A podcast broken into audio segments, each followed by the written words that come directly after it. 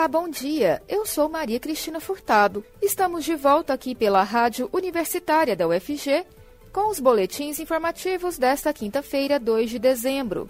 O ouvinte da Rádio Universitária acompanha durante todo o dia informações sobre a Universidade Federal de Goiás, Goiânia, Goiás, Brasil e o mundo. Ouça a Rádio Universitária pelos 870 AM, pelo site radio.fg.br e pelo aplicativo MinUFG.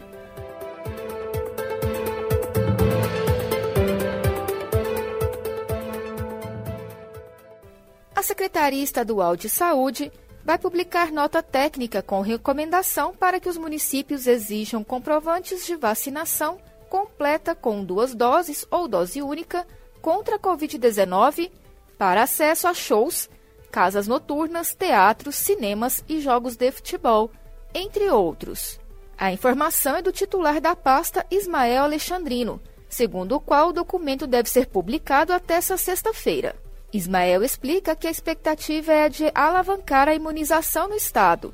Segundo ele, mais pessoas devem procurar os postos de vacinação, a fim de continuar frequentando os locais e eventos que passarão a ser restritos. Os municípios, contudo, poderão exercer a autonomia concedida pelo Supremo Tribunal Federal, STF, para decidir as normas locais. Mas a nota técnica da Secretaria Estadual baliza gestores e o Ministério Público quanto aos protocolos sanitários. Até o momento, eventos em locais com contagem de público têm exigido a vacinação ou testes para saber se a pessoa tem Covid-19 ou não. O surgimento da nova cepa do coronavírus SARS-CoV-2, chamada Omicron, foi primeiramente identificada na África. Até esta quarta-feira, havia três diagnósticos positivos para a linhagem, que preocupa os especialistas por causa do grande número de mutações em uma proteína chamada spike, que é utilizada pelo vírus para entrar nas células humanas. O secretário Ismael Alexandrino afirmou que todo cuidado é pouco mas que não há motivo para alarde, pois os casos reportados até agora tiveram quadro clínico leve. A exigência de vacinação completa contra o coronavírus em eventos ocorre em um momento de estagnação na cobertura vacinal. Em Goiás, apenas 58% da população estão com duas doses, o que corresponde a cerca de 4 milhões de pessoas.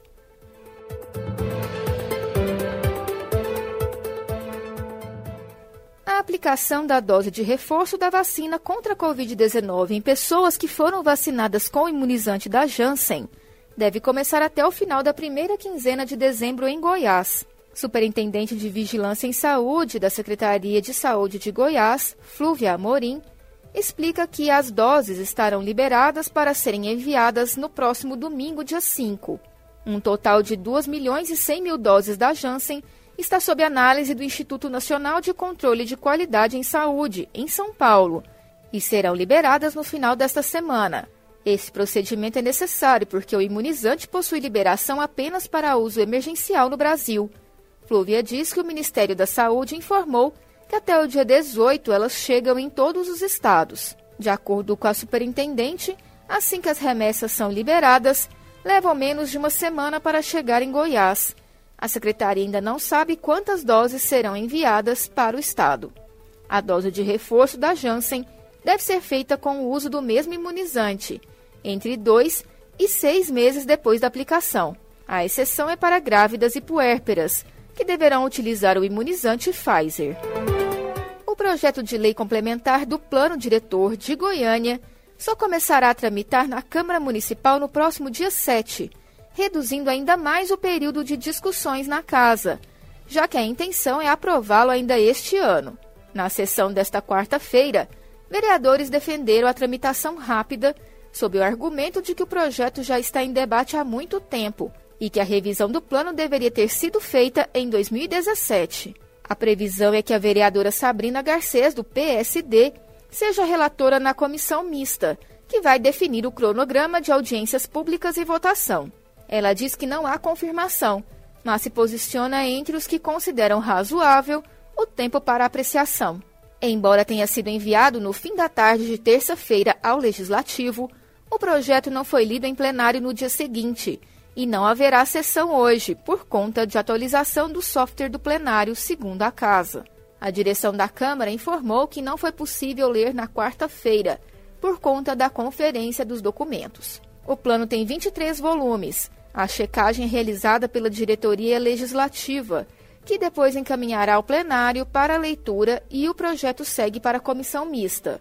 Diante da cobrança do Ministério Público de Goiás por transparência e participação pública na tramitação do plano diretor, o presidente da comissão mista da Câmara Municipal, Cabo Sena, do Patriota, disse que convidará integrantes do Conselho Municipal de Políticas Urbanas, COMPUR, a participar de audiências públicas. A sétima e oitava Promotorias de Justiça de Goiânia expediram recomendação à Prefeitura na terça-feira para que submeta o relatório final do grupo de trabalho que analisou as emendas de vereadores ao projeto, ao Compur, com a garantia da efetiva participação de seus membros. O Ministério Público também solicitou a participação de associações de moradores e conselhos de classe profissional nos debates do projeto. A promotora Alice Freire diz que o objetivo do inquérito do Ministério Público é a participação popular em todas as fases da tramitação legislativa. A Prefeitura tem prazo até o dia 7 para dar resposta à recomendação do Ministério Público. A promotora diz que a análise de atendimento será feita oportunamente, inclusive para eventual questionamento judicial. O projeto ainda não havia sido disponibilizado no site da Câmara até a noite desta quarta-feira. Mas a informação da Prefeitura é que o texto é o mesmo do original da gestão anterior, com um acerto para que as mudanças aprovadas pelo grupo de trabalho e pela Casa Civil sejam incluídas por meio de emenda, possivelmente coletiva, na comissão mista. Isso ocorre para queimar etapas da tramitação do projeto, já que o texto enviado pela gestão anterior já foi aprovado em primeira votação no ano passado. Se chegasse um novo texto, o andamento seria zerado. Na sessão, o vereador Pedro Azulinho, do PSB, fez críticas à tramitação rápida, dizendo que soube pela imprensa que o plano diretor tinha chegado à casa de madrugada.